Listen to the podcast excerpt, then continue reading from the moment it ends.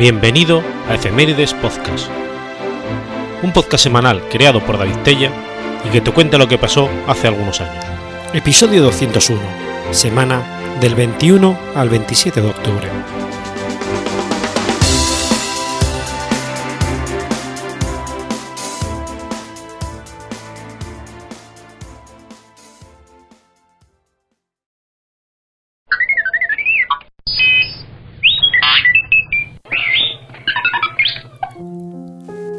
21 de octubre de 1094. Ocurre la batalla de Cuarte.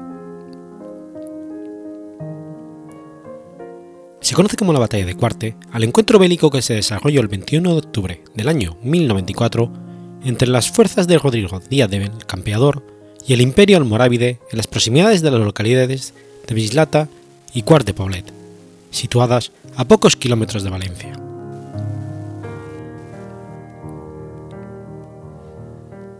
El 17 de junio de 1094, la Valencia musulmana, de nombre Balansilla, cayó en manos de Rodrigo Díaz.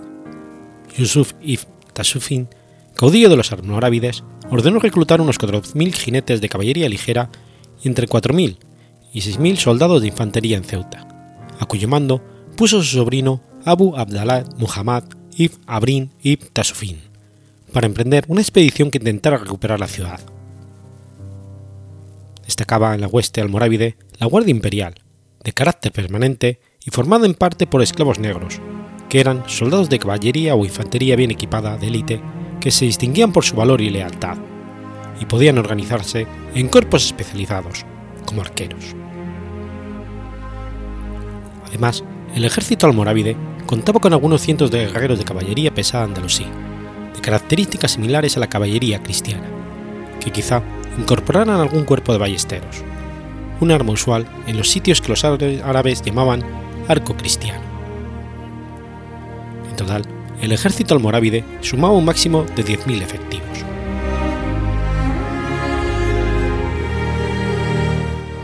Según la historia de los reyes del Andalus y el Magreb, también fue desencadenante el conflicto la queja de los habitantes de la provincia almorávide de Deni, que pidieron ayuda al emperador Yusuf ante las continuas gracias que sufrían por parte de los destacamentos de la Valencia civil.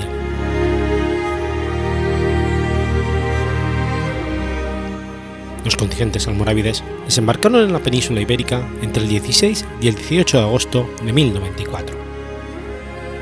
Al pasar por Granada, se les unió parte de la guarnición del gobernador almorávide de esa provincia y del ejército regular de la antigua taifa Ciri integrado en el, continente, en el contingente militar granadino, y más adelante es bastante seguro que se sumaran tropas andalusíes de las taifas de Lérida, Albarracín y quizás también del Segorbe o Jerica, en cuyo caso aportarían unas decenas de soldados a caballo cada una, pues el Leván de Andalusí en esa época estaba fragmentado en fortalezas regidas por caídes o señores, que denominaban poco más que su alfoz, y esto habría que sumar los peores que aportaran, entre 3 y 5 por cada caballero contando los escuderos, pajes y acemilieros. La presencia de las guarniciones personales de las taifas andalusíes, aún no sometidas al poder almorávide, tenía sobre todo una finalidad política, y subrayaría la subordinación de las taifas respecto al imperio magrebí. Además, las tropas hispanoárabes eran muy útiles por su conocimiento de las técnicas bélicas cristianas y de las características de una guerra para asedio.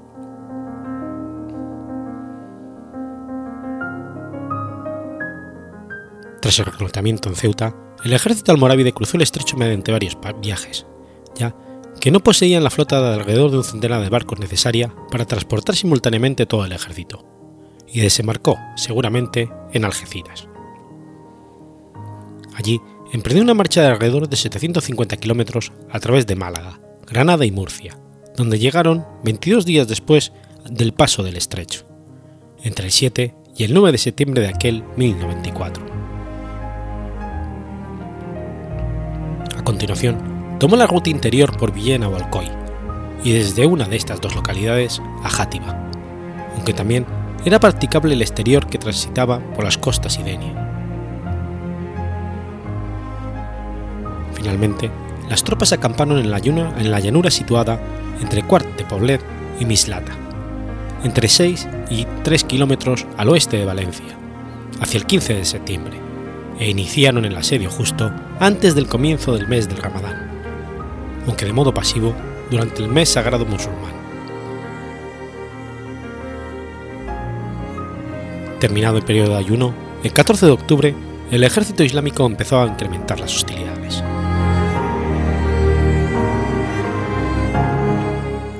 En cuanto el campeador tuvo noticia de que el ejército almorávide se dirigía a Valencia, lo que sucedió en los primeros días de septiembre, comenzó a tomar medidas para resistir el asedio. Para ello, revisó y reparó los muros de la ciudad y quizá construyó nuevas defensas amuralladas de tapial que protegieran los arrabales y las puertas de la urbe. Procedió asimismo a improvisarse de viandas, pertrecharse de armas y reunir la mayor cantidad de guerreros posible, tanto cristianos como musulmanes, con un llamamiento a los señores y alcaides de la zona a unirse a las huestes. Aunque la estimación de los efectivos de CIS es insegura, se calcula que pudo llegar entre 4.000 y 8.000 combatientes, la mitad de ellos de caballería pesada, contando con cristianos y andalusíes. Formarían el ejército cidiano entre 2.000 y 4.000 caballeros aproximadamente, y otro número similar de peones que contaría además con arqueros y ballesteros.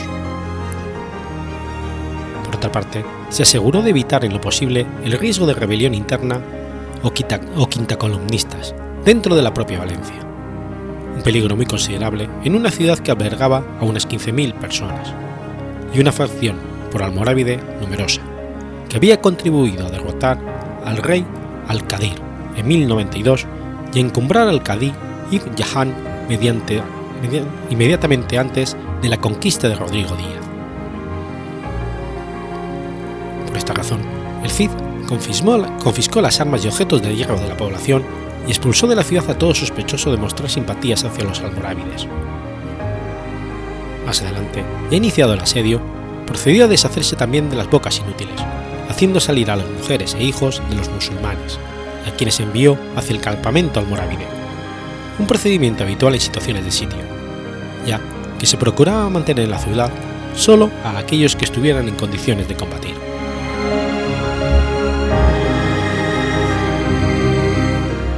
Pero uno de los aspectos más alabados en el Cid por todas las fuentes, tanto cristianas como musulmanas, es su capacidad por la, guerra psicológica.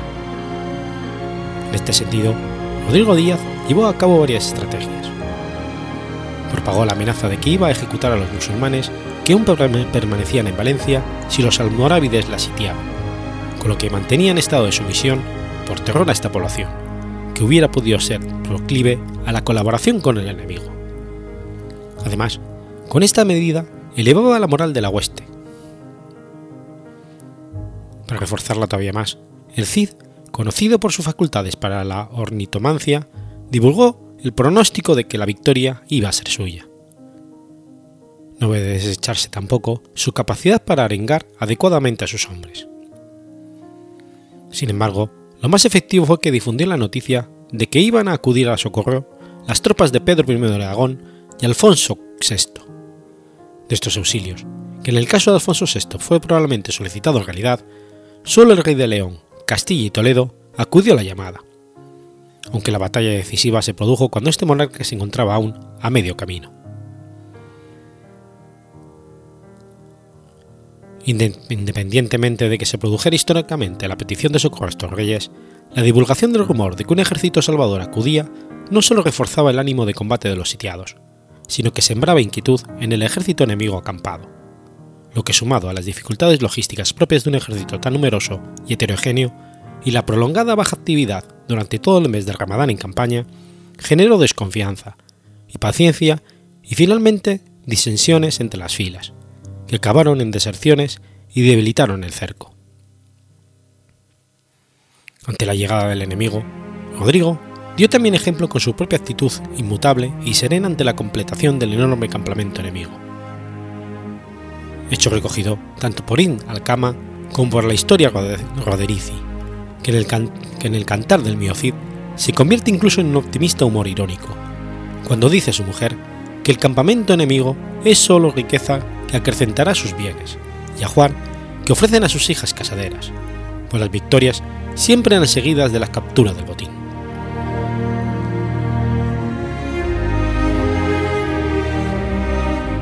Finalizado el Ramadán, los almorávides iniciaron las hostilidades el 14 de octubre con estruendo de tambores, añafiles y alaridos, sacando de las huertas y destruyendo en lo posible los barrios extramuros de la ciudad, y acompañando sus cotidianos ataques con lanzamiento de flechas por parte de los arqueros.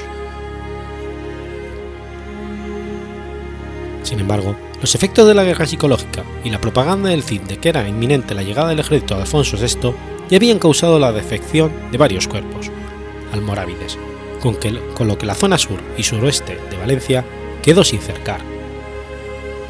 La desmoralización y las bajas del ejército sitiador dio al Cid la oportunidad de preparar una salida para vencer en batalla campal a los sitiadores y romper el asedio.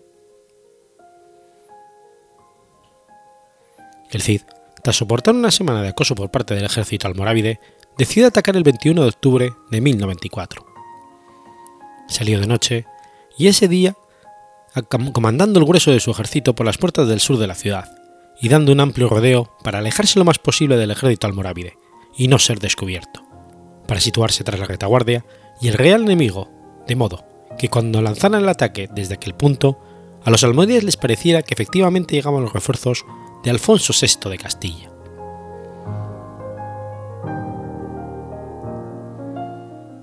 Al alba, otro grupo menos numeroso de caballería cristiana salió de la ciudad por la puerta oeste, la más cercana a la vanguardia almorávide, simulando una espolonada o ataque rápido, y con pocos efectivos de las que eran habitual en los cercos para procurarse un respiro con escaramuzas en campo abierto, que mitigaran las penurias del asedio. En realidad, se trataba de una maniobra de atracción, para realizar algo similar a un tornafulle, y, una vez que el grueso de la caballería almorávide de vanguardia salía en persecución de este cuerpo, iniciar el ataque con el grueso de la caballería cristiana por la retaguardia.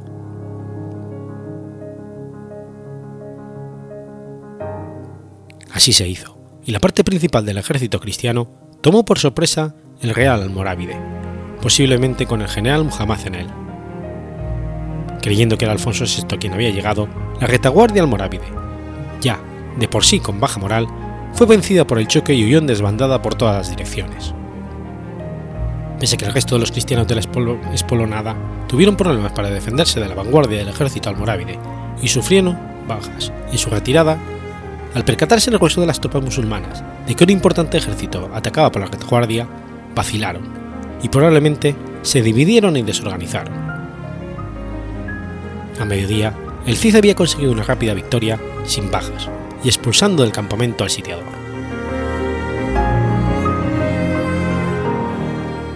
De este modo, el ejército del Cid, gracias a un hábil y astuto planteamiento de la batalla, logró una victoria decisiva arrancando del campo al ejército sitiador, y aunque no hubo alcance debido a que la huida se produjo en desorden y hostigada a los fugitivos hubiera desorganizado la mesnada cidiana, además de que la mayor riqueza en despojos era precisamente la que saquearon los cristianos a costa del campamento de la Real Almorávide, fue una victoria decisiva que obligó a una retirada sin paliativos del ejército sitiador.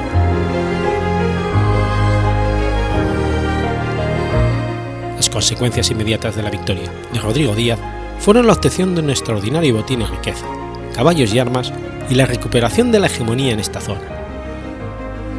En efecto, ya en 1098 había conquistado las importantes plazas fuertes de Almenara y sobre todo Mulpiedra.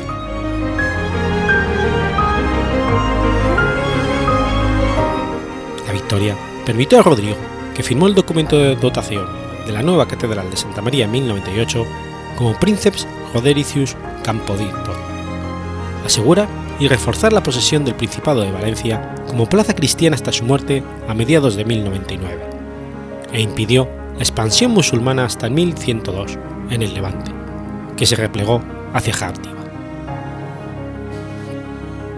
Todo ello facilitó la expansión del reino de Aragón hacia el sur, al quedar aislada la taifa de Zaragoza del auxilio almorávide. Dos años después de la batalla de Cuarte, Pedro I de Aragón conquista Huesca y se alía con el Cid, colaborando ambos, ambos soberanos en rechazar a un nuevo ejército almorávide en 1097 en la batalla de Bailén. No será hasta 1110, tras la muerte del campeador, que la taifa de Zaragoza caiga en manos almonáviles, aunque solo pudieron mantener por espacio de ocho años la capital del valle medio del Ebro bajo el dominio islámico.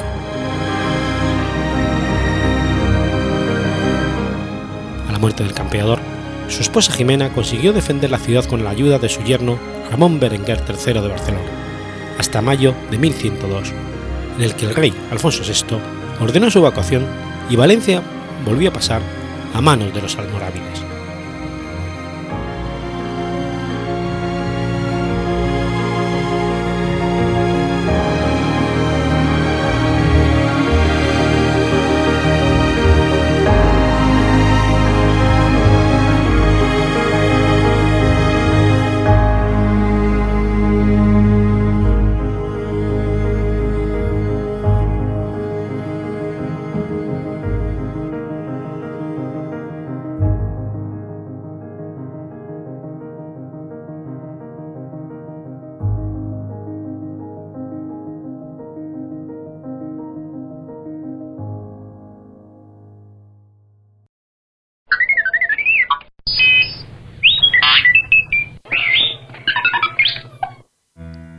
22 de octubre del 741.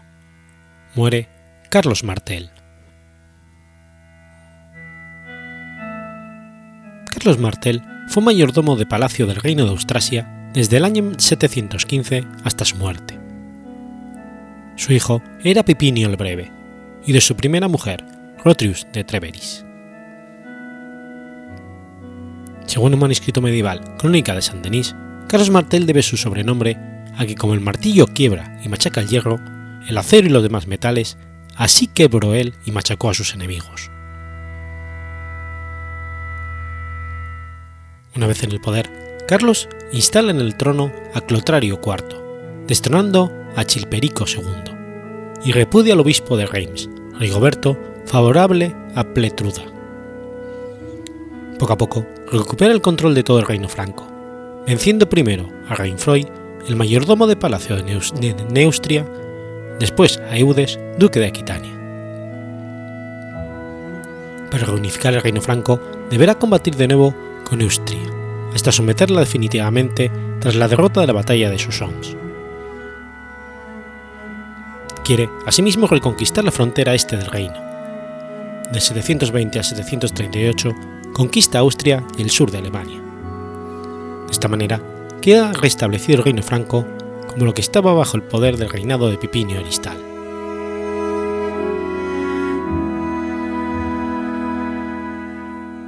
Tras la muerte de Clotario IV, se verá obligado a reponer en el trono a Chilperico II. Cuando este fallece en el 721, Carlos va a buscar entonces al monasterio de Chils al hijo de Dagoberto III, Teodorico IV, con quien tenía una relación extremadamente afectiva y le instala en el trono.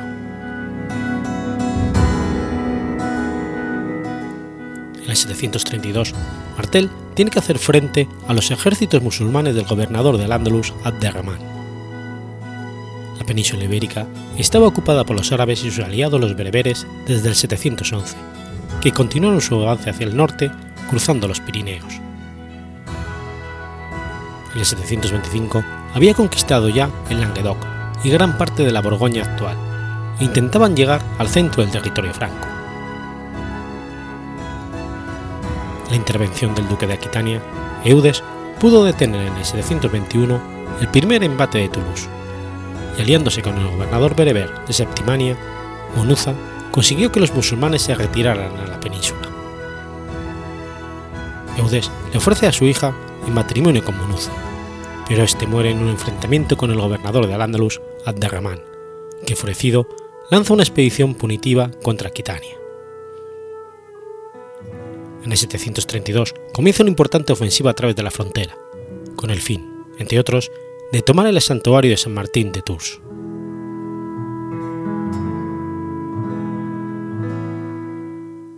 El duque de Eudes no puede hacer frente él solo a esta cometida y solicita la ayuda de Martel, el 19 de octubre del 732, ambas fuerzas se reúnen en Montchalin, entre Tros y Potiers. El ejército franco comandado por Carlos Martel contaba con una infantería veterana de 15.000 a 75.000 hombres. En respuesta a la invasión musulmana, los francos habían evitado las antiguas vías romanas esperando coger desprevenidos a los invasores.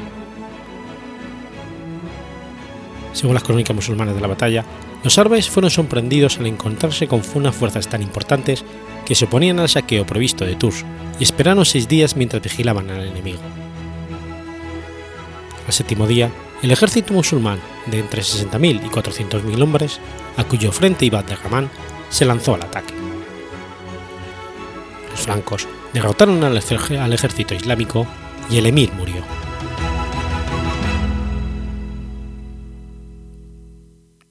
Tras la muerte de Abderrahman, surgieron los conflictos entre los generales sobrevivientes y los musulmanes abandonaron el campo de batalla al día siguiente, en que emprendiendo el camino de retorno.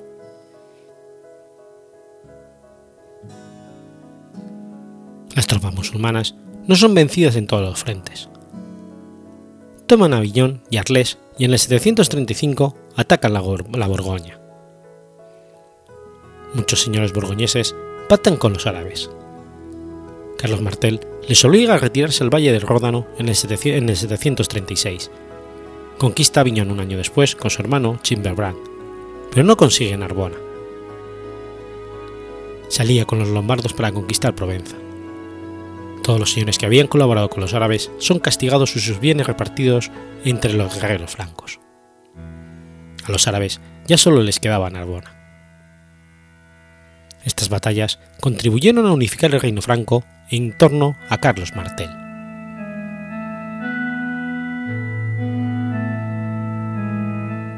Para ganarse el apoyo y el afecto de los aristócratas francos que habían ayudado y ayudaban, Carlos Martel entregaba grandes sumas de dinero y tierras, unas procedentes de los territorios recién anexionados, de confiscaciones y también aquellas sin dueño. Pero cuando no bastaban, ordenaba la, la secularización de una buena parte del patrimonio de la Iglesia, que era la mayor terrateniente del reino franco. Además, comenzó a intervenir en el nombramiento de obispos y abades a favor de personas que carecían de las mínimas condiciones morales para ejercer cargos. A raíz de ello, la Iglesia fomentó la imagen de Carlos como un expoliador del patrimonio eclesiástico y vulnerador de las prerrogativas y libertades al designar cargos que en teoría no tañían a su persona. Huelga decir que el acicate fue que era hijo bastardo, a pesar de que hubiese sido el salvador de la cristiandad tras la batalla de Poitiers.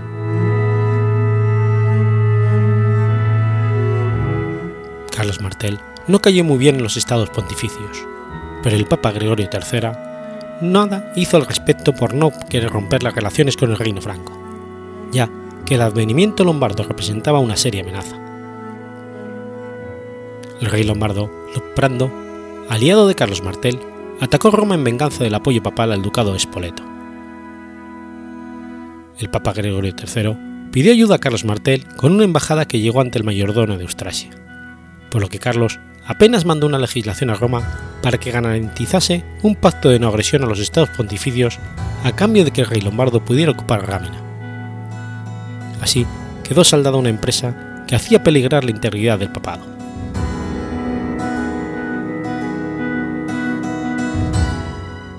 Lo único que quedaba para Carlos era mitigar las hostilidades de gran parte del clero franco.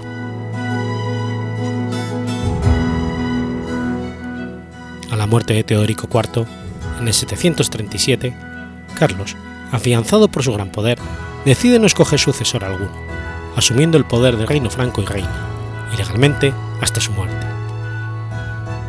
A su muerte, su poder es repartido entre sus dos hijos. A Carlomán obtiene Austrasia, Alemania y Turingia. Pipino el Breve hereda Neustria, Borgoña y Provenza.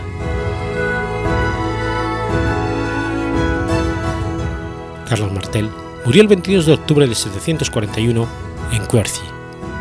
Fue enterrado en la Basílica de Saint-Denis a petición suya. De hecho, había mandado educar allí a su hijo Carlomán. Aunque no obtuvo jamás el título de rey, pese a tener más poderes que los soberanos francos de la época, la dinastía merovingia estaba en ese momento en plena decadencia. Su poder marcó las primeras bases de la línea carolingia, confirmada por la consagración de Pipino el Breve el 28 de julio del 754.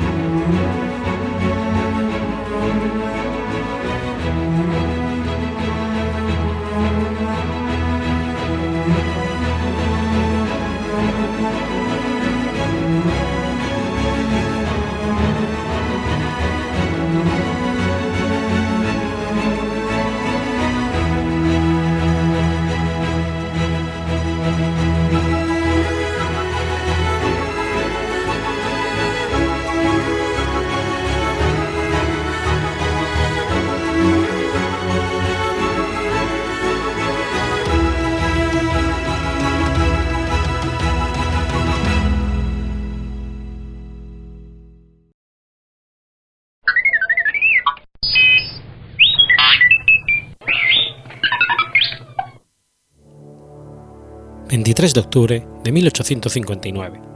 Sucede la batalla de Cepeda.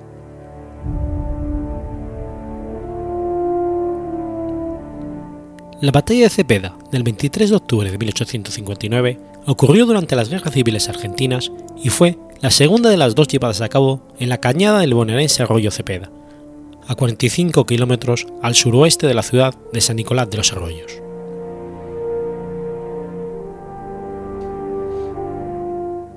La batalla de Caseros, en 1852, había clausurado la época de las autonomías provinciales de la Argentina pero no los enfrentamientos entre la provincia de Buenos Aires y la reorganizada Confederación Argentina.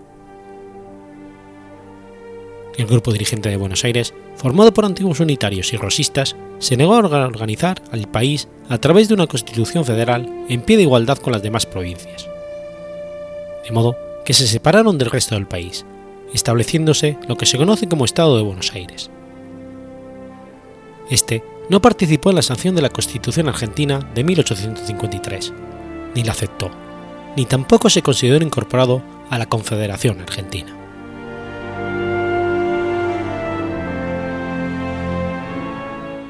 Durante la presidencia de Justo José de Urquiza, el país quedó dividido en dos. Hubo varios intentos de invasión sobre la provincia rebelde, pero Urquiza mantuvo una política de conciliación, intentando convencer a los porteños de negociar su incorporación pero los sucesivos gobiernos porteños se negaron por completo. Tampoco resultó el intento de apoyar a un candidato de gobernador que estuviera dispuesto a negociar, porque el apoyo de los intereses económicos al grupo gobernante y la violencia de las elecciones aseguraron la victoria del más encarnizado de los representantes del recién conformado Partido de la Libertad, que asumió el gobierno provincial en mayo de 1857. La Confederación, además, tenía serios problemas económicos que no lograba resolver. El comercio exterior seguía pasando casi exclusivamente por la aduana de Buenos Aires, que era la mayor fuente de ingresos fiscales del país. De modo que no podía sostener esta situación por mucho más tiempo. El enfrentamiento era tanto por posiciones ideológicas, pero sobre todo por el predominio político y económico, y el derecho a imponer su política económica a la otra parte.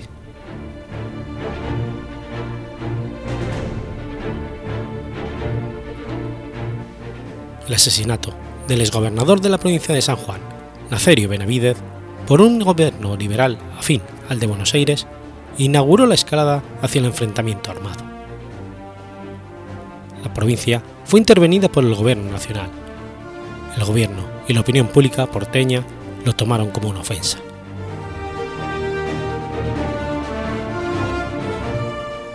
El curso de los acontecimientos motivó que el Congreso de la Confederación dictase, el 1 de abril de 1859, una ley por la cual Urquiza debía reincorporar en forma pacífica la provincia disidente, pero si esto no era posible, ordenaba emplear las armas a la brevedad. El 6 de mayo de 1859, una ley autorizaba al presidente a usar la fuerza para obligar a Buenos Aires a reincorporarse. el gobierno de Buenos Aires interpretó, esta ley como una forma de declaración de guerra, en el mes de mayo la legislatura porteña dispuso repeler con sus, con sus tropas cualquier agresión. El jefe del ejército porteño, el coronel Bartolomé Mitre, recibió orden de invadir la provincia de Santa Fe, mientras los buques de guerra porteños bloqueaban el puerto de Paraná, capital de la Confederación. Ante la inminencia del conflicto, Estados Unidos, Inglaterra, Brasil y Paraguay trataron de interceder amistosamente. Pero ni Alsina ni Mitre aceptaban nada excepto la renuncia de Urquiza o la guerra. El propio Urquiza, que desde 1852 había intentado negociar siempre, estaba ahora particularmente furioso por el asesinato de Benavidez y por la apología del crimen que habían cometido varios periódicos porteños. A mediados de octubre, el general Tomás Guido, comandante de la Escuadra Nacional, ordenó a la misma forzar el paso en la isla de Martín García. Tras un breve combate naval, la Escuadra Federal apareció frente a Buenos Aires. La guerra había comenzado.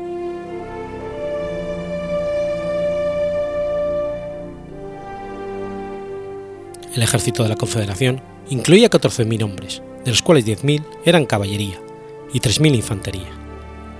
Estaba artillado con 35 cañones o obuses. Incluía además fuertes divisiones de ranqueles de los caciques Cristo y Coleo. En sus filas figuraron los generales Juan Esteban Perdenera, Hilario Lagos, Juan Pablo López, Manuel Basabil Baso, Manuel Antonio Urdin-Nagrin y Miguel Galarza. Por otro lado, el ejército de Buenos Aires reunía 9.000 hombres de los cuales 4.700 eran infantes, 4.000 jinetes y con 24 piezas de artillería. Por sus filas estaban los generales Wenceslao Paunero, Venancio Flores y Manuel Hornos. Iban también los coroneles Ignacio Rivas, Julio de Bedia, Benito Nazar, Emilio Conesa, Adolfo Alsina y Emilio Mitre. Las fuerzas porteñas estaban muy, muy, disminuidas por el alto número de hombres que debían proteger la frontera de su provincia de las invasiones de los indios. De hecho, estos mismos indios, como Juan Alfurcura, eran aliados de Urquiza, y sus incursiones formaban parte de la estrategia de este. Las fuerzas de Mitre se apoyaban en el puerto de San Nicolás de los Arroyos y las de Urquiza en el de Rosario. El 22 de octubre del 59, las avanzadas de ambos ejércitos chocaron en la cañada del arroyo Cepeda, unos 5 kilómetros al este del actual pueblo de Mariano Benítez y a 25 kilómetros al norte de la villa de Pergamino. No hubo resultados decisivos. Al día siguiente, los ejércitos estaban frente a frente, y Urquiza arengó a sus tropas. He venido a evitar la sangre y procurando la paz el gobierno de Buenos Aires se empeña en provocarnos con un ejército que no puede resistirnos. Pues bien, conquistemos por la acción de las armas una paz duradera. A media tarde se inició la batalla. Mitre intentó decidirla por la infantería, colocando la caballería a la retaguardia. En los primeros momentos los porteños lograron detener el avance de la infantería nacional, Enseguida Urquiza desplegó su experimentada caballería en dos alas, rodeó la formación porteña y atacó con su caballería. Simultáneamente, parte de la infantería federal logró destruir tres batallones porteños, formados por tropas bisoñas.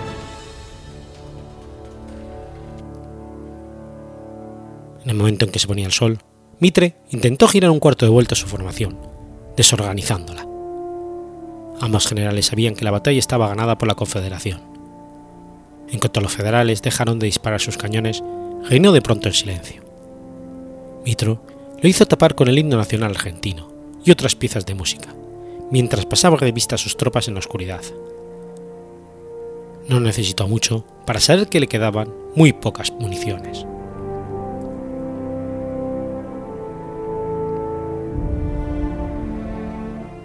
Del bando porteño, 100 hombres perdieron la vida, otros 90 fueron heridos y 2.000 prisioneros, entre los cuales 21 eran oficiales.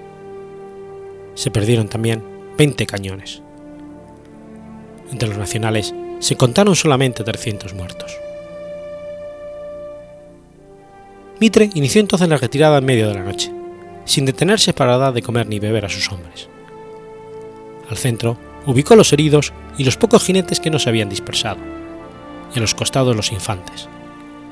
Del lado exterior estaban los que llevaban sus armas sanas y cargadas. Los federales tirotearon a los porteños, pero los tiradores de Mitre contestaron al fuego y la marcha prosiguió. A la una y media de la tarde del 25, los 2.000 hombres que quedaban del ejército porteño entraban en San Nicolás. Así, dos días después de la batalla, embarcados en los buques de su armada al mando de Antonio Susini, los porteños iniciaron la retirada hacia Buenos Aires. Apenas salidos del puerto de San Nicolás, fueron interceptados por la, flota federal comandada por Luis Cabasa, pero tras un breve combate, una oportuna tormenta los salvó. Al llegar a la ciudad, Mitre anunció pomposamente que llegaba con sus legiones intactas lo cual era sencillamente falso.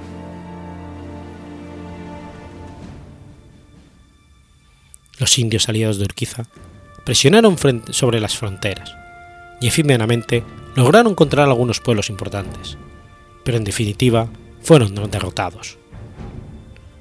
Urquiza, en cambio, avanzó rápidamente sobre la ciudad, lanzando proclamas pacifistas.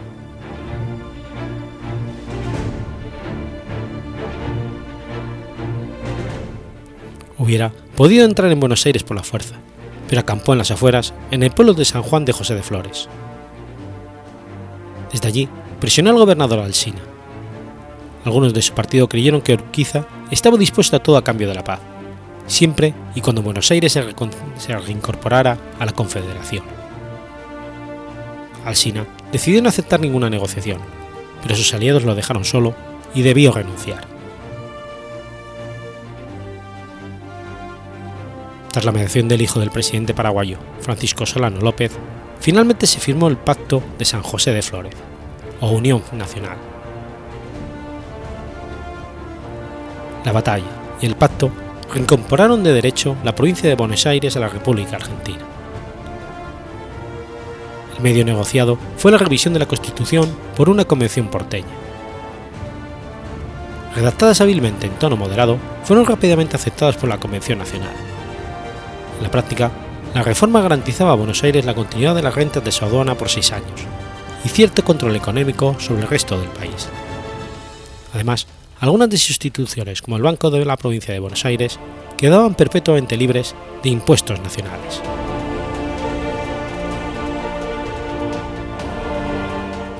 Muchos observadores notaron que los porteños no cedían mucho y pensaron que iban a buscar cualquier excusa para no reincorporarse a la República, a menos que se pudieran asegurar el control real sobre todo el país. No faltaban quienes estaban indignados con Urquiza, que según Ricardo López Jordán, había llegado a Buenos Aires como vencedor y negociado como derrotado. Cepeda fue una gran victoria del Partido Federal, pero terminó siendo apenas un episodio más en el camino hacia la victoria definitiva del predominio de los liberales porteños. Serían estos quienes organizarían el país a partir de 1861, imponiendo un sistema político solo legalmente federal y muy poco democrático, un sistema económico centrado en las exportaciones agropecuarias y un sistema cultural de imitación de todo lo que fuera europeo.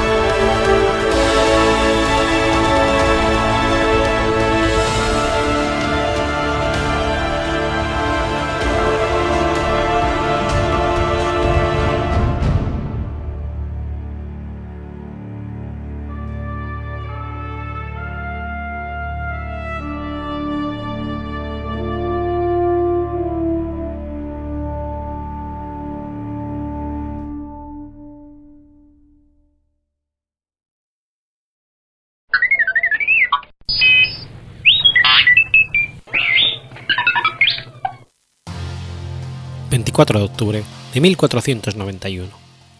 Nace Ignacio de Loyola.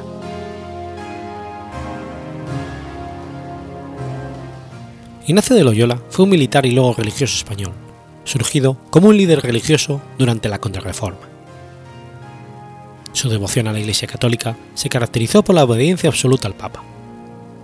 Cofundador de la Compañía de Jesús, de la que fue el primer general, la misma prosperó al punto que contaba con más de mil miembros en más de 100 casas repartidas en 12 provincias al momento de su muerte.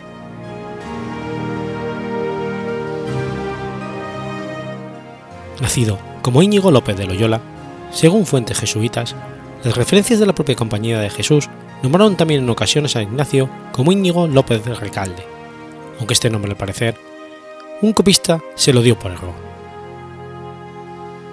En 1537, por decisión personal lo cambió por el de Ignacio en latín, cuando se graduó de magisterio.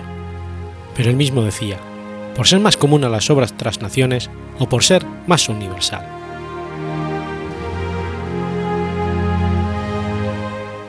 Íñigo era el menor de tres hermanos, todos ellos hijos de Beltrán Dáñez de Oñaz y Loyola, octavo señor de la casa de Loyola de Azpeitia, y Marina Saez de Licona y Balda, natural de la villa vizcaína de Ondarroa, donde nació en la casa Torre Licona, perteneciente a su familia.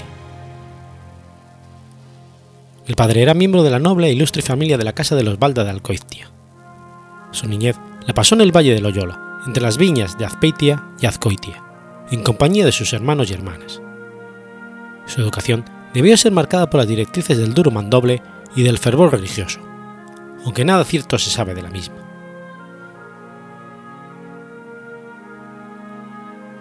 En el año 1507, y con la coincidencia de la muerte de la madre de Ignacio, la señora María de Velasco pidió al padre de Ignacio, Beltrán, que le mandase un hijo para educarlo en la corte entre los hermanos, decidió enviar a Íñigo, el menor, quien marchó a Arévalo, donde pasaría un mínimo de 11 años hasta 1518, realizando frecuentes viajes a Valladolid y manteniéndose siempre muy cerca de la corte, ya que su protector era consejero real, además de contador.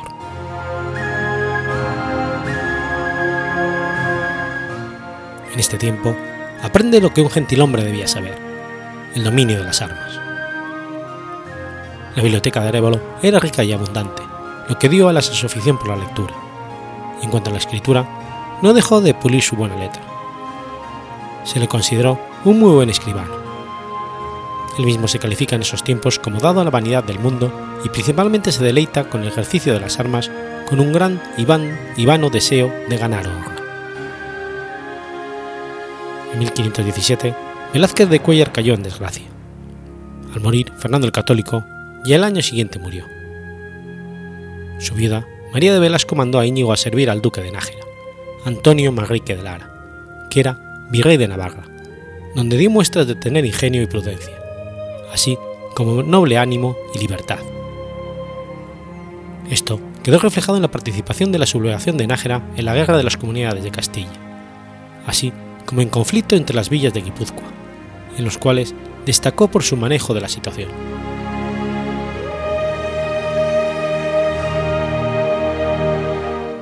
En 1512, las tropas castellanas conquistaron el reino, el reino de Navarra, con varios episodios bélicos posteriores. En 1521 se produjo una incursión de tropas franco-navarras procedentes de Baja Navarra, en su intento de reconquista y expulsión al invasor, en las que participaban los hermanos de Francisco Javier. Al mismo tiempo, se sublevó la población de varias ciudades, incluida la de Pamplona. Íñigo, que luchaba con el ejército castellano y se encontraba en Pamplona en mayo de ese año, cuando llegaron las tropas franco-navarras, resistió en el castillo de la ciudad, fue asediado, arengando a sus soldados a una defensa que resultaba imposible. El combate fue alcanzado por una bala de cañón que pasó entre sus dos piernas, rompiéndole una e hiriéndole la otra. La tradición sitúa el hecho el 20 de mayo de 1521, lunes de Pentecostés. El castillo cayó el 23 o el 24 de ese mismo mes. Se le practicaron las primeras curas y se le trasladó a su casa de Loyola.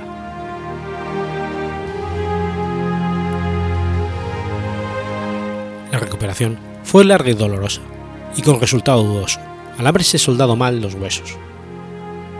Se decidió volver a operar y cortarlo, soportando el dolor como una parte más de su condición de caballero el tipo de convalecencia, leyó los libros de la vida de Cristo, del cartujo Ludolfo de Sajonia y el Flos Actorum, que hicieron mella en él. Bajo la influencia de estos libros, se replanteó toda la vida e hizo autocrítica de su vida como soldado. Decidió viajar a Jerusalén con la tarea de la conversión de los no cristianos en Tierra Santa. En Barcelona se hospedó en el monasterio de Montserrat de los benedictinos, donde colgó su vestidura de militar frente a la imagen de la Virgen y abandonó el mismo con harapos y descalzo. De esta forma llegó a Manresa, donde permanecería diez meses, ayudado por un grupo de mujeres creyentes, entre las cuales tuvo fama de santidad. En este periodo vivió en una cueva en donde meditó y ayunó. De esta experiencia nacieron los ejercicios espirituales, que serían editados en 1548 y son la base de la espiritualidad ignaciana.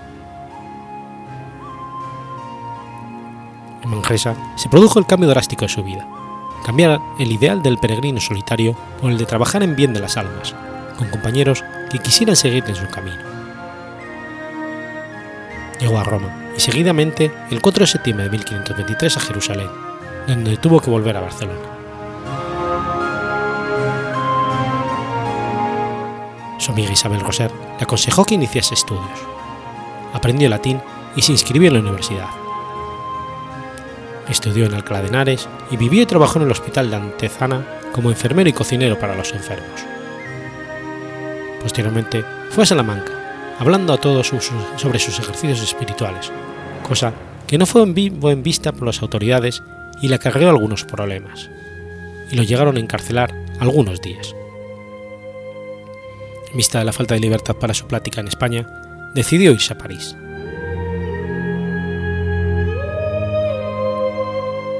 En febrero de 1528 entró en la Universidad de París, donde permaneció más de siete años, aumentando su educación teológica y literaria, tratando de despertar el interés de sus estudiantes en sus ejercicios espirituales. Viajó a Flandes e Inglaterra para conseguir dinero para su obra. Tenía ya muy perfilado del proyecto y los compañeros que le siguieron. Siete juraron en Montmartre servir a nuestro Señor, dejando todas las cosas del mundo, y fundaron la Sociedad de Jesús, que luego sería llamada la Compañía de Jesús. Decidieron viajar a Tierra Santa y si no podían, ponerse a las órdenes del Papa.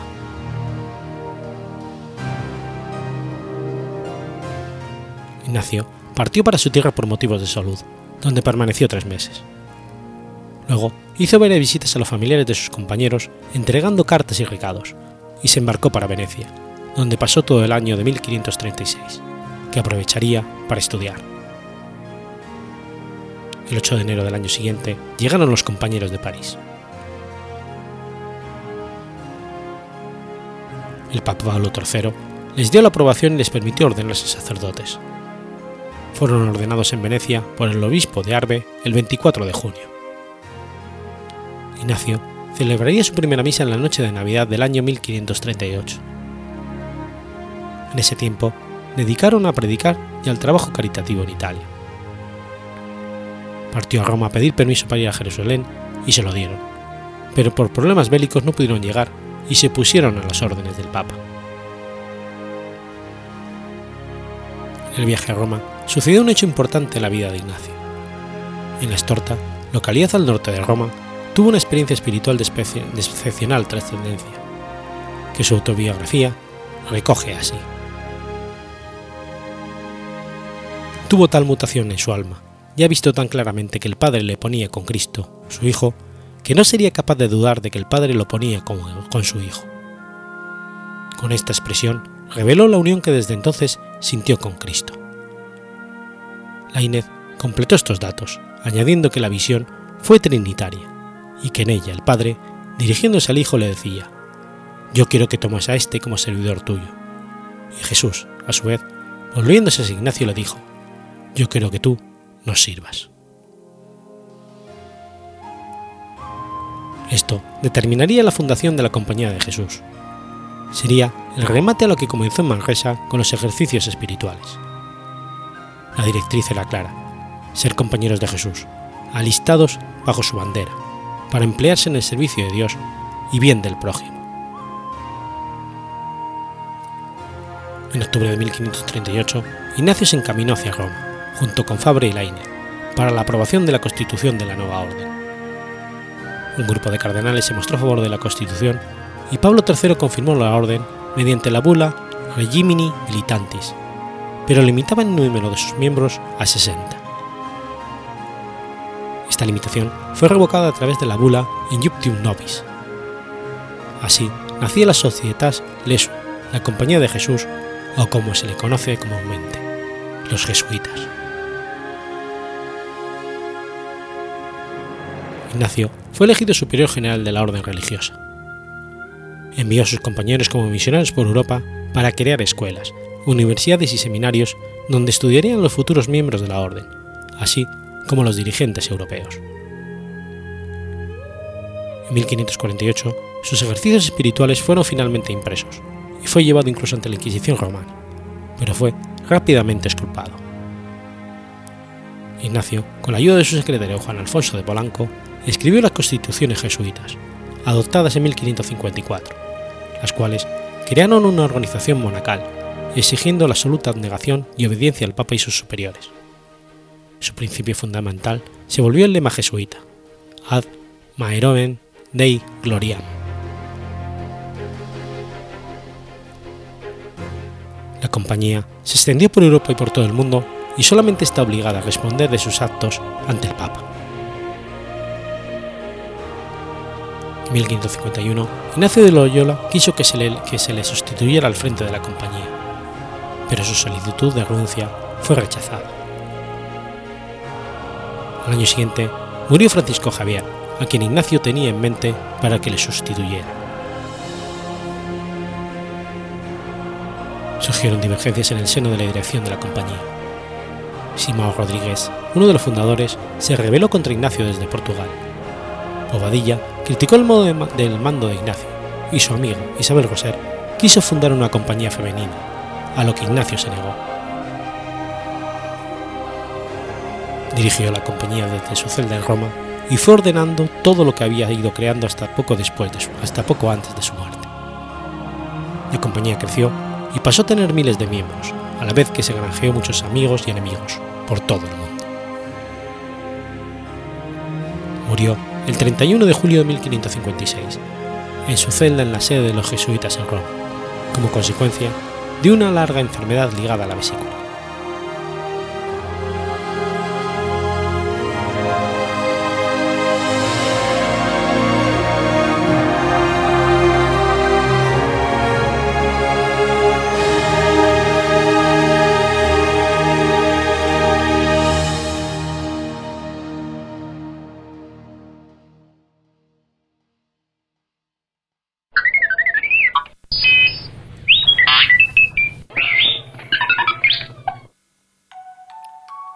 ...25 de octubre de 1102... ...nace Guillermo Clito. Guillermo Clito fue hijo de Roberto II, duque de Normandía y de Sibilia de Conversano. Reclamó Normandía a Inglaterra y fue conde de Flandes. Su apellido Clito significa sangre real, equivaliendo a príncipe.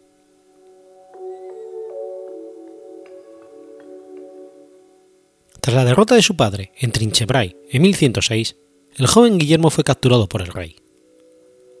Enrique I puso a su sobrino bajo la custodia de Elías de Saint-Saëns, conde de Arqués, casado con una hija natural de Roberto de Normandía, su amigo y patrón.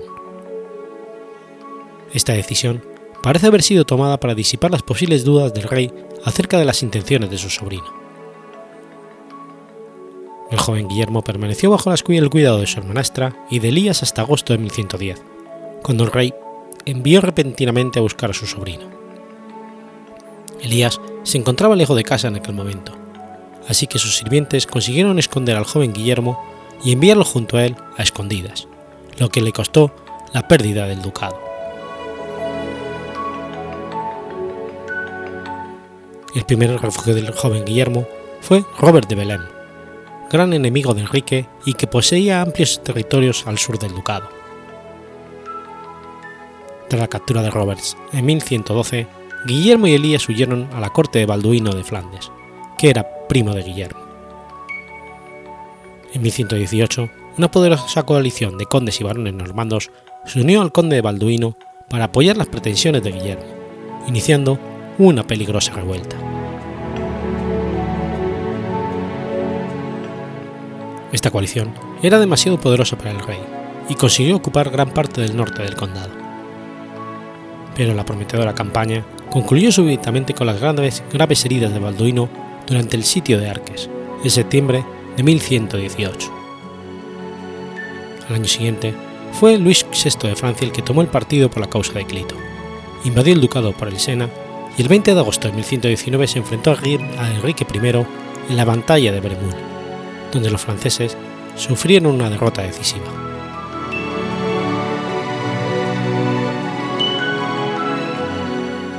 Guillermo figuraba como nuevo caballero entre la Guardia Real ese día y escapó por poco después de ser capturado.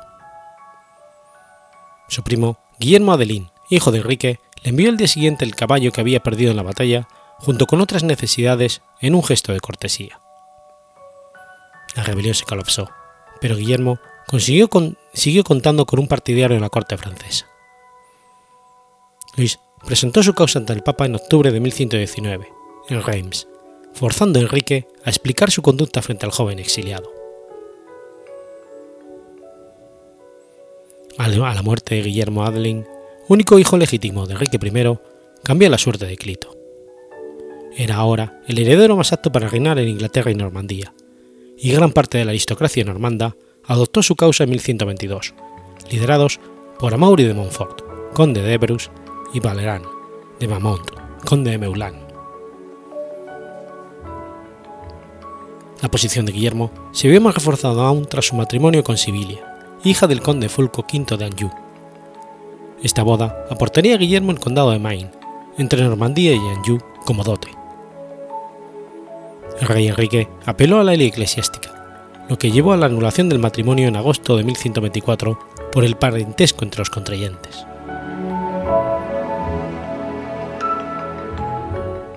Entretanto, estallaba en Normandía una rebelión nobiliaria a favor de Guillermo, pero la red de espionaje de Enrique y la falta de organización de los sublevados desbarataron el intento. Luis VI, por su parte, se vio obligado a prestar atención a su flanco este, tras la ascensión al trono imperial del rey Enrique V, yerno de Enrique I. Luis VI realizó grandes esfuerzos en apoyo de la cosa de Guillermo en 1127. En enero le concedió los realengos del Vexin francés por utilizarlos como base para atacar Normandía por el Sena y se casó con la hermanastra del rey, Juana de Montferrato. El asesinato del conde Carlos el Bueno, de Flandes, el 2 de marzo de 1127, permitió a Luis reforzar aún más la lucha de Guillermo. Marchó sobre Flandes a la cabeza de un ejército y el 30 de marzo conquistó la aceptación del joven Clino como nuevo conde por parte de los varones de la provincia. Al principio Guillermo lo hizo bien, consiguiendo asegurar su dominio a finales de mayo, pero el dinero inglés y la emergencia de Teodorico de Alsacia como rival deterioraron su posición. En febrero de 1128, Saint-Omer y Gante se pronunciaron en su contra, y lo mismo hizo Brujas en marzo. En mayo Lille dio también su apoyo a Teodorico, dejando a Guillermo con el control de apenas la franja sur de Flandes. No obstante, Guillermo contraatacó y el 21 de junio consiguió derrotar a Teodorico en Aspol, al sur de Brujas. Se le unió entonces el duque Godofredo I de Lovaina, y ambos pusieron sitio a Gante. Pero durante el asedio, Guillermo falleció a consecuencia de una herida a la edad de 25 años. Su cuerpo fue llevado a la abadía de San Bertín en Saint-Nomer, donde fue enterrado. No tuvo hijos y fue sobrevivido por su padre, que moriría seis años después en prisión.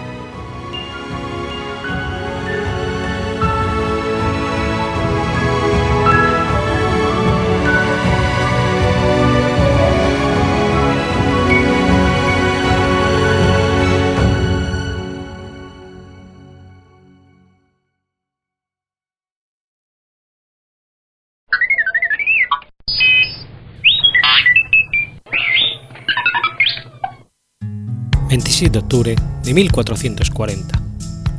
Muere Gilles de Reis.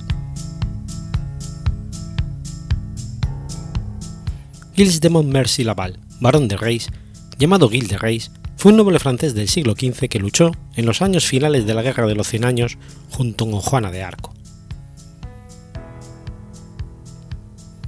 primer hijo de, de, uno de los grandes linajes de Francia, Luis II de Laval y Mary de Crayon, nació en la Torre Negra del castillo de Champotez, bañado por el río Loira en la región de Bretaña. Tras la muerte de su madre y su padre, Gilles y su hermano menor, Ren, quedaron bajo la, la tutela de su abuelo materno, Jean de Crown.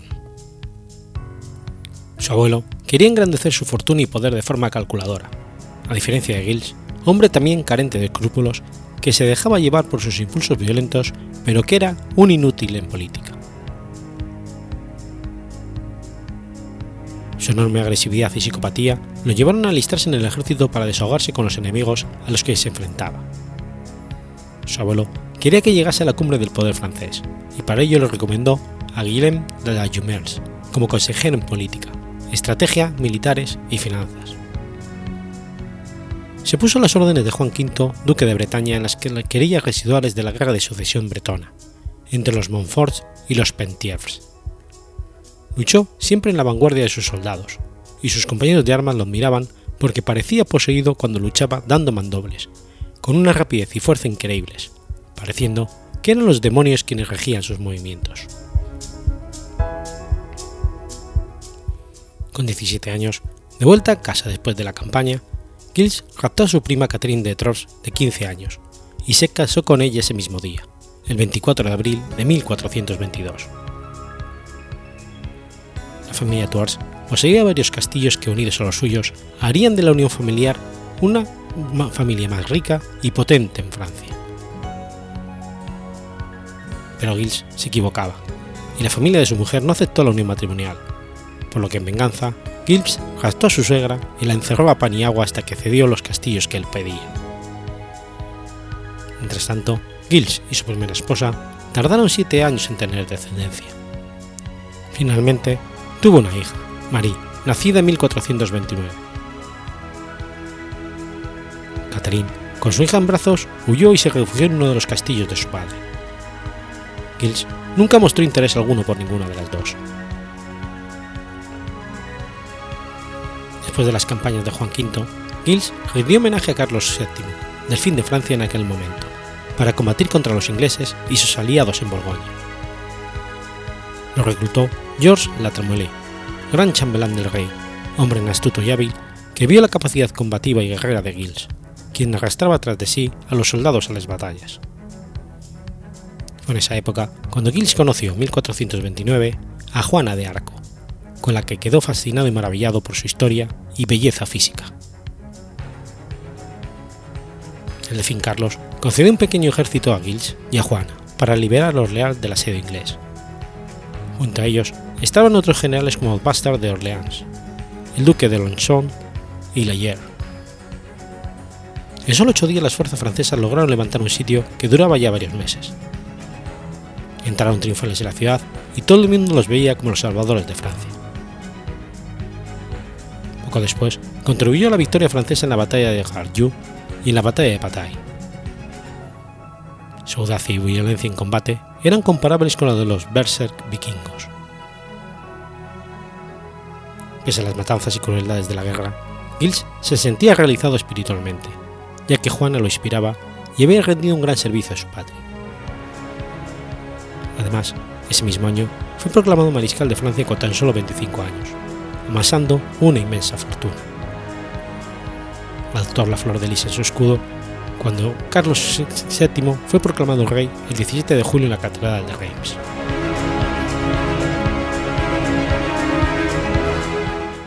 Mientras disfrutaba de su posición como mariscal de Francia, ocurrió otro hecho, la captura y condena a muerte en la hoguera de Juana de Arco, el 31 de mayo de 1431. Pese que intentó ayudarla contratando un pequeño ejército de mercenarios, aún no se sabe qué pasó para que no llegara a tiempo, ya que tan solo se encontraba a 25 kilómetros de Rouen, localidad en la que se había llevado a cabo el juicio. Además de la muerte de Juana, el chambelán de Tramuel, su protector, cayó de desgracia en 1434, después de la campaña de amparo del duque de Borbón contra el duque de Borgoña, que sitiaba la ciudad de Grancey. Perdida su condición de mariscal, Gilles se refugió en el castillo de Tifaus, ubicado en Vendée, y se convirtió en un demonio que afloró sus instintos más perversos. Su mente se volvió más enfermiza debido a que no participaba en guerras para tranquilizarse, ya que tras la muerte de su abuelo en 1432, Gilles tuvo plena libertad para hacer lo que quisiera. Era culto, pero no reflexivo. Ávido de riquezas, pero despilfarrador. Desde ese momento se entregó a los más locos dispendios para satisfacer sus más caros caprichos. Tenía pasión por todas las artes, especialmente por la música. Se sacerdaba con los cantos gregorianos, llegando al éxtasis. Se oía decir que se había escuchado una hermosa voz, no descansaba hasta conseguir llevar a su servicio a quien la poseía, por muy lejos que estuviera. Poseía muchos órganos de toda clase. El sonido de ese instrumento le producía tal enajenación que se los hizo construir portátiles para que lo acompañaran en sus menores traslados. Consiguió en su exaltación religiosa ser nombrado canónigo de Saint Hilaire de Poitiers y se rodeó de una comitiva de 50 eclesiásticos, junto con 200 soldados de caballería, cuya sede se encontraba en la capilla de Saint Innocents, en Machecoul. En 1437 vendió Ingrandes y Champotens a Juan V de Bretaña por unos escasos 100.000 escudos. Gilles se aproximaba al momento en que se anunciaba, amenazadora, la ruina inevitable. Sus cofres estaban vacíos, su crédito agotado. Los que le habían rodeado en las horas dichosas presintieron el desastre y se alejaron de él. Ante esta situación, se vuelve hacia el esoterismo buscando en la alquimia el modo de fabricar oro que le faltaba. Se rodeó de una corte grotesca de brujas, nigromantes, alquimistas, entre los que se encontraba Guillaume de Chillet, Roger de Brinqueville, Antonio de Palerno y Corritan. Finalmente, cayó en manos de un embaucador florentino llamado Petral Prelati, quien le aseguró que llenaría sus, armas, sus arcas gracias a la magia negra. El mariscal visitaba con frecuencia a su cómplice y se informaba con ansiedad del resultado de las investigaciones. Prelati aseguró a su señor que una de sus invocaciones había visto cerca de él al demonio, pero que esta aparición fantástica se desvaneció sin que hubiera podido pronunciar palabra alguna. El quedó mariscal, que tiene un pánico atroz al diablo, aunque nunca lo veía, hizo caso a Prelati, con quien tenía una relación homosexual, y mandó que se redoblasen los ensalmos y los conjuros. En su afán por procurarse víctimas para sus sacrificios, servidores de Gilles de Reis, como Henriette y Pontieu, recorrían los pueblos y las aldeas buscando niños y adolescentes, prometiéndoles que los harían pajes en los castillos del señor de Reis. Siempre en lugares lejanos, incluso en algunas ocasiones el propio Gilles con amabilidad acudía personalmente a las casas de los plebeyos para asegurar a los parientes que los de los niños un prometedor futuro. De las víctimas, los padres no tenían más noticias, y si preguntaban, les respondían que estaban bien. Pronto la gente se alarmó y de Reis recurrió a los raptos. Entre 1432 y 1440 se llegaron a contabilizar hasta mil desapariciones de niños de entre 8 y 10 años en Bretaña. Pero la gran locura llegaba por la noche cuando él y sus esbirros se dedicaban a torturar, dejar, humillar y asesinar a los niños previamente secuestrados. Después de cada sangrienta noche, Kills salía al amanecer y recorría las calles en solitario, como arrepintiéndose de lo hecho, mientras sus secuaces quemaban los cuerpos inertes de las víctimas. El temor se apoderó de los habitantes de los pueblos. Los criados tuvieron que ampliar su campo de acción, con lo que, con lo que el pavor se extendía más y más, hasta que las murmuraciones se convirtieron en gritos que llegaron a las más altas autoridades. Durante los ocho años de terror, Gilles parecía no vivir en un mundo real, rodeado de gran fastuosidad y como si no se diera cuenta de las brutalidades acciones que se llevaban a cabo. Según contó en el juicio que se le hizo, junto con su grotesca corte, cortaban las cabezas de varios niños recién muertos y hacían competiciones para elegir los rostros más bellos. Las cabezas eran ensartadas en picas y las iban calificando. Se llegó a contar que estas calificaciones la firmaba el mismísimo diablo, que un brujo llamado Revier podía invocar el diablo, o a uno llamado Barón, el cual ofrecía sacrificios como los órganos, ojos y corazones. Todo esto en el transcurso de orgías sexuales y etílicas. En continuadas ocasiones, el hermano de Gilles, René, intentó salvar el patrimonio familiar que Gilles estaba vendiendo. Incluso con la ayuda del rey, logró un edicto según el cual no podía vender más posesiones.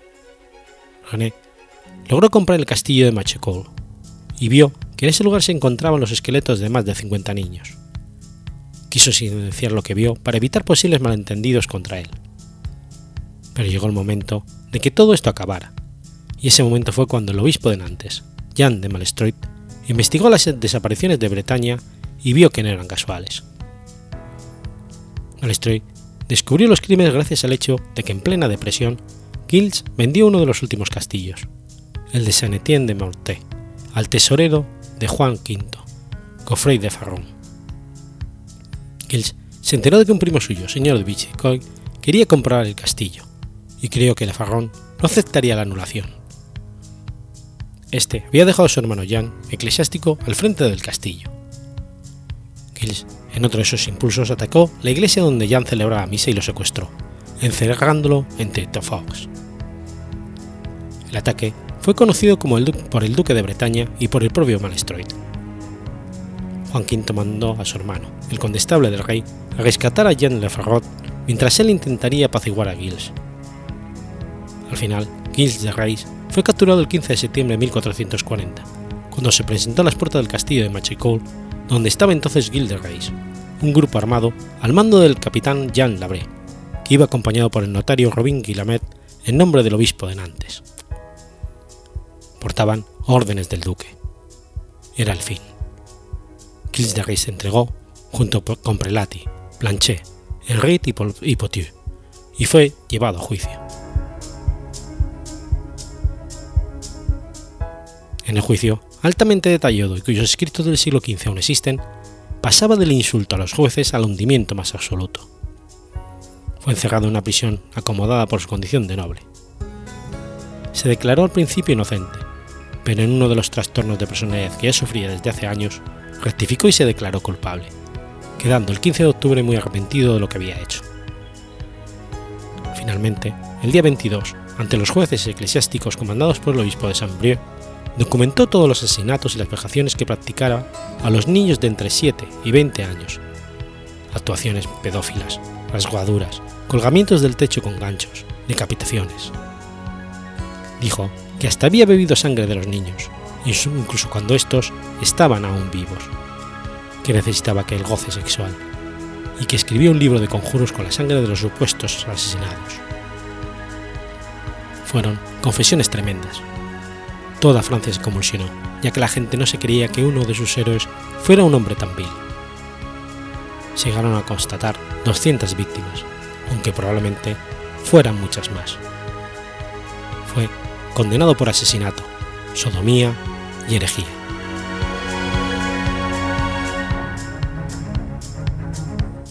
Finalmente, el 26 de julio de 1440, Guise de Reis, junto a dos de sus más perversos colaboradores, habiendo rechazado la gracia real, fue conducido al prado de la Madeleine de Nantes para ser ahorcado.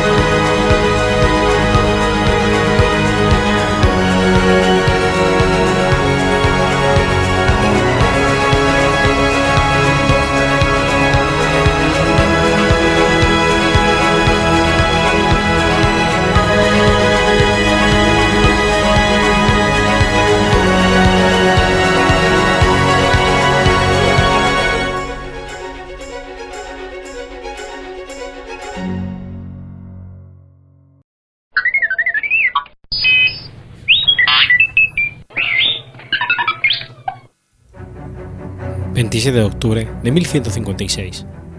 Nace Raimundo VI de Tolosa.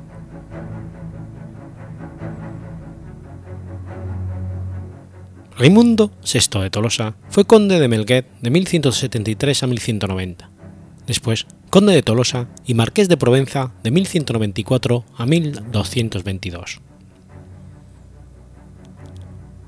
Conforme a la genealogía tradicional de los condes de Tolosa realizada por los benedictinos de la Historia General del Languedoc, este sería Raimundo IV, Raimundo VI, pero posteriores eruditos han establecido que hubo dos condes anteriores, con el nombre de Raimundo, y que se habían omitido, por lo tanto este sería Raimundo VIII.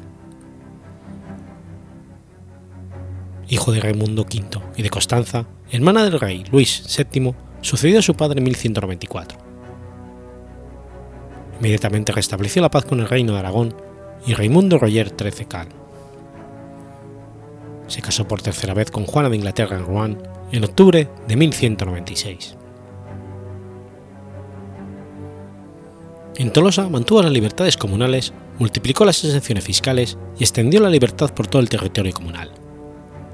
Poeta y sibarita, eludía las guerras pero no carecía de energía, como se demostró en su altercado con el legado del Papa Pierre de Castelnau. El asesinato del legado, el 15 de enero de 1208, del que fue acusado por la Iglesia, provocó su excomunión y no fue llamado por él Papa Inocencio III para las cruzadas consiguió el perdón y la admisión de las cruzadas humillándose en San Giles el 18 de junio de 1209, delante de la armada cruzada dirigida por Ronald Armore, abad de Citeaux y legado del Papa.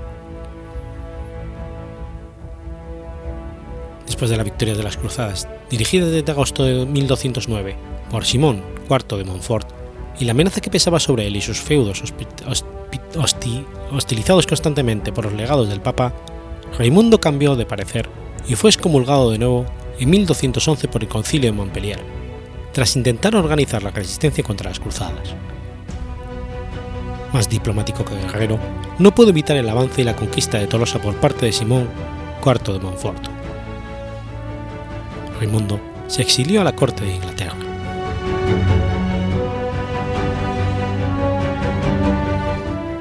El 27 de enero de 1213, Raimundo rindió homenaje a Pedro II de Aragón, homenaje que solo duró hasta la batalla de Muret, llevada a cabo el 12 de septiembre, durante la cual los cruzados de Simón de Montfort, más disciplinados, derrotaron al vencedor en la batalla de Muret, que murió durante la misma.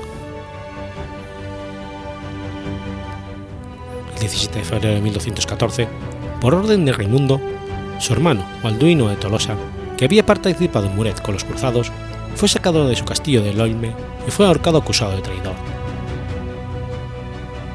En noviembre de 1215, Raimundo fue a Roma donde, en el cuarto concilio de Letrán, se debatía la suerte de su condado.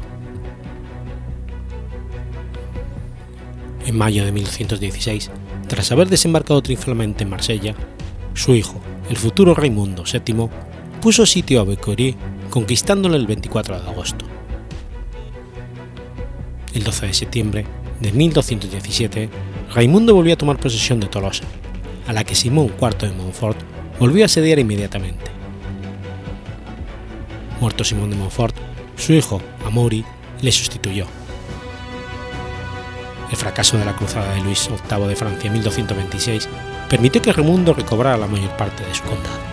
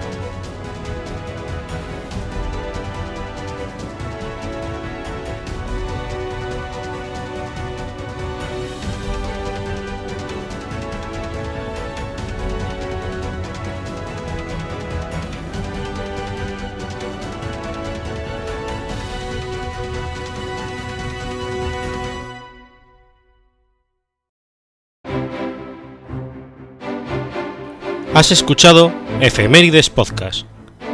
Si quieres ponerte en contacto conmigo, puedes hacerlo por Twitter a la cuenta arroba efemeridespod o mi cuenta personal, arroba telladavid, o por correo electrónico a la dirección efemeridespod.gmail.com. También puedes visitar la página web efemeridespodcast.es. Y recuerda que puedes suscribirte por iTunes y por iBox, y tienes un episodio nuevo cada lunes.